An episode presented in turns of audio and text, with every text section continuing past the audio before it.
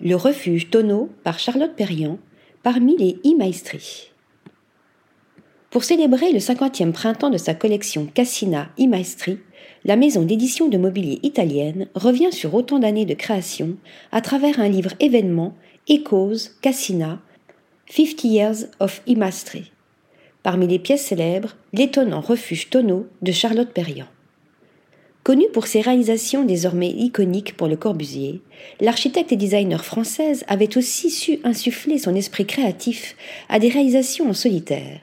Pensé en 1938, ce refuge de montagne présente des lignes futuristes inspirées d'un carrousel pour enfants que Charlotte Perriand avait photographié lors d'un voyage en Croatie. Avec Pierre Jeanneret, cousin de Le Corbusier, elle conçoit une structure métallique légère composée d'éléments en aluminium une conception qui facilite le transport de l'abri et son installation en trois jours. Le refuge repose sur des pilotis qui permettent de le placer sur tous les terrains, même escarpés. Enfin, sa forme le rend résistant au vent et son revêtement en aluminium permet par son rayonnement de faire fondre la neige environnante. L'espace intérieur est organisé autour d'un fût central métallique. Grâce à un agencement compact, le refuge propose huit lits répartis sur deux étages.